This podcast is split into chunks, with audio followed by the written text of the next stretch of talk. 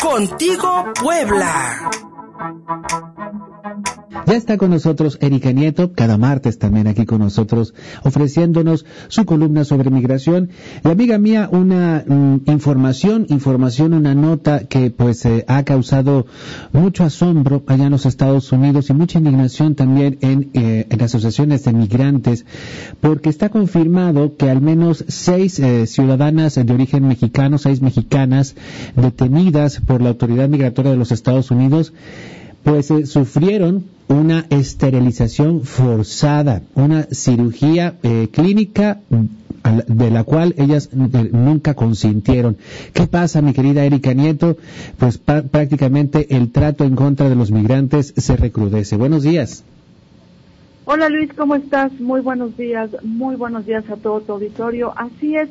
lamentablemente se está destapando otra polémica, una delicada polémica sobre el trato que reciben los migrantes sin documentos y que la autoridad migratoria representada por AISA allá en Estados Unidos mantiene en reclusión en los diversos centros de detención que existen en territorio norteamericano. Lamentablemente, como bien lo mencionas, la Secretaría de Relaciones Exteriores está confirmando seis casos de mexicanas detenidas que fueron expuestas a cirugías ginecológicas sin su autorización. Lo peor es que podrían ser los primeros casos de muchos que están surgiendo allá en el estado de Georgia. Se está incluso especulando que podrían ya rebasar los 17 casos solamente de mexicanas.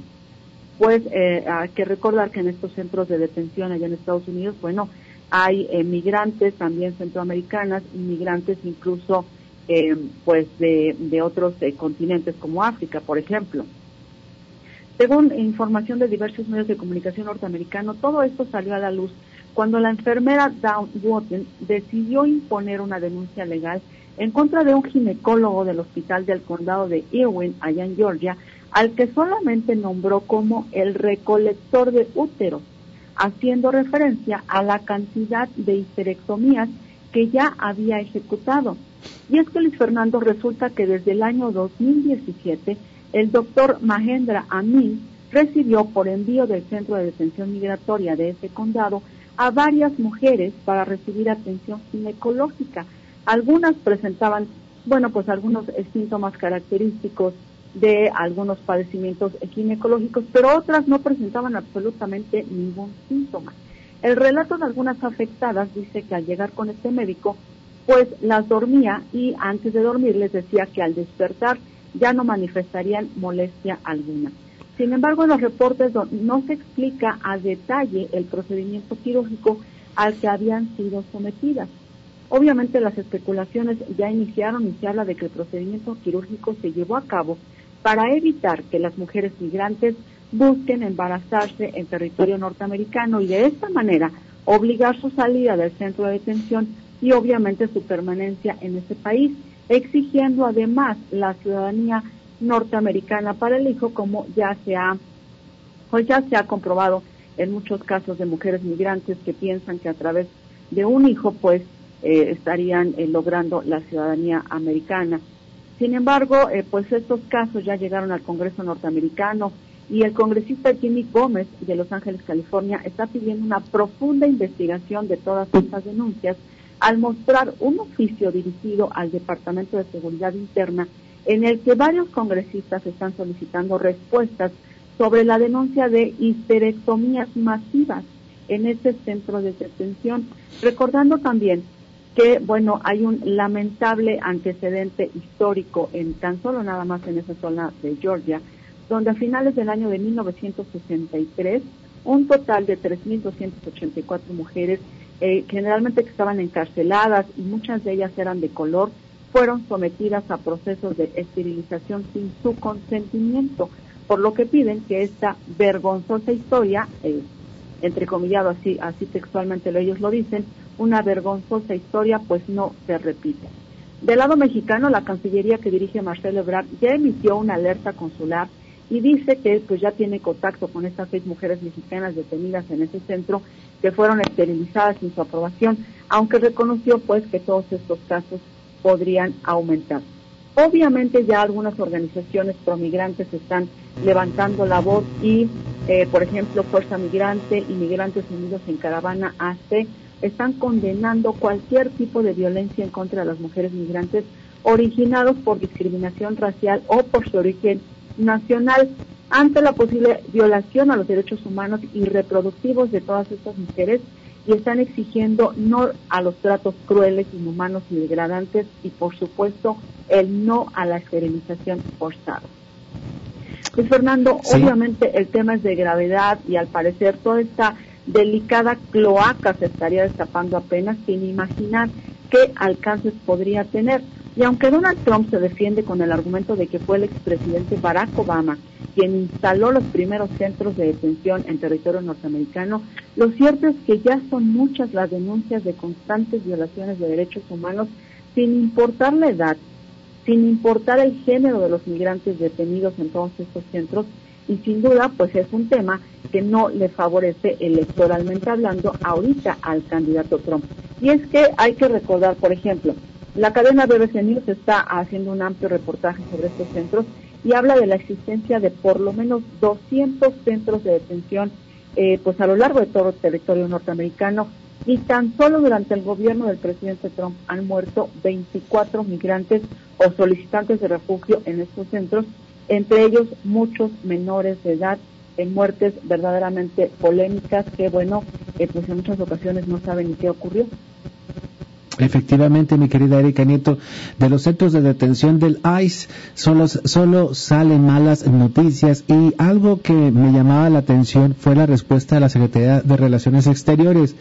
porque en, en, primera instancia, cuando esta información se dio a conocer, la Secretaría de Relaciones Exteriores dudó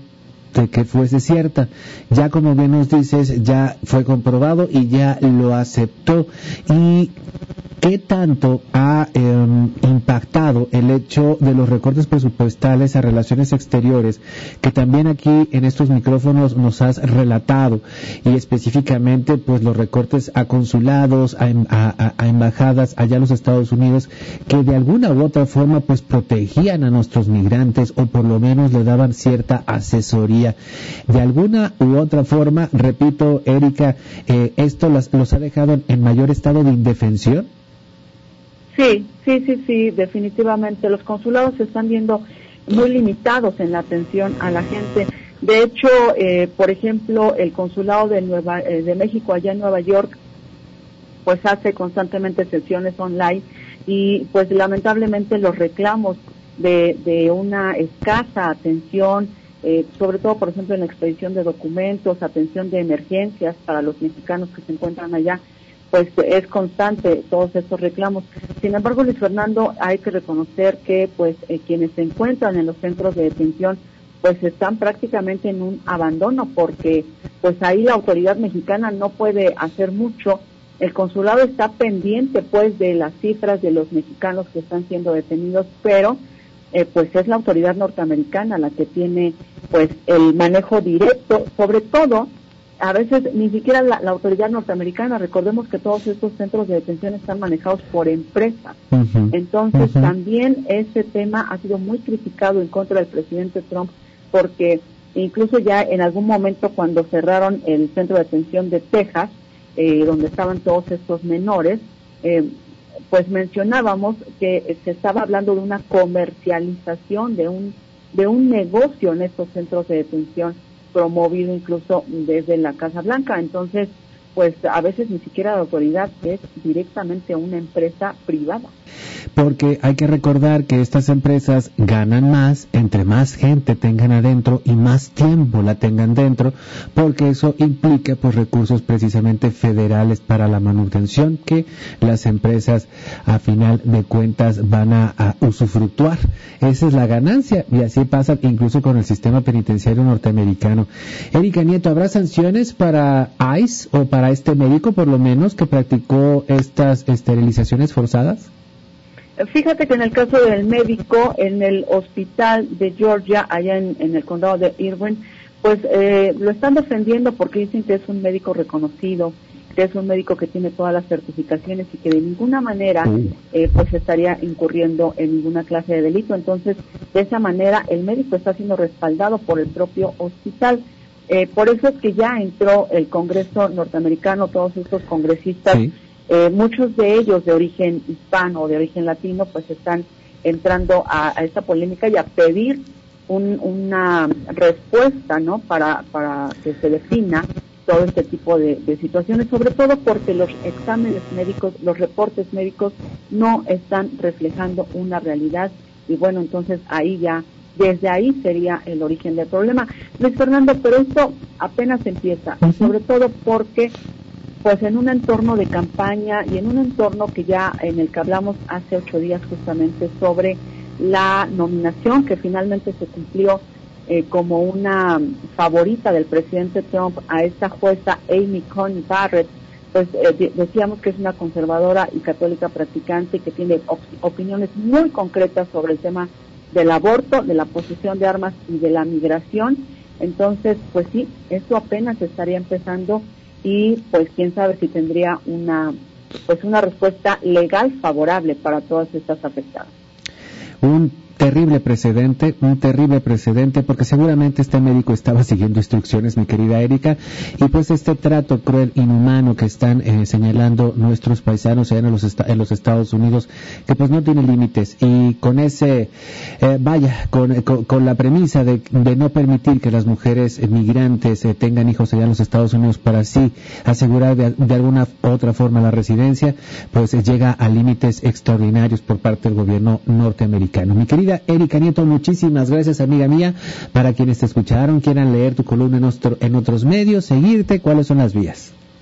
Gracias, Luis. Eh, pueden leerla en el área de opinión de municipios puebla.mx, en algunos otros medios como enojonoticias.com o estamos en Exilio Periodismo Binacional, o también pueden revisarla en Twitter, en mis redes sociales, en arroba elmife. Y bueno, vamos a estar pendientes porque hoy es el primer debate entre Donald Trump y Joe Biden como eh, candidatos a la, a la Casa Blanca. Se va a poner muy interesante. Migración no está contemplado en este primer debate, pero bueno, como sea, em, a México, a nuestros migrantes, pues nos interesan todos los temas que puedan ocurrir en este debate. Contigo, Puebla.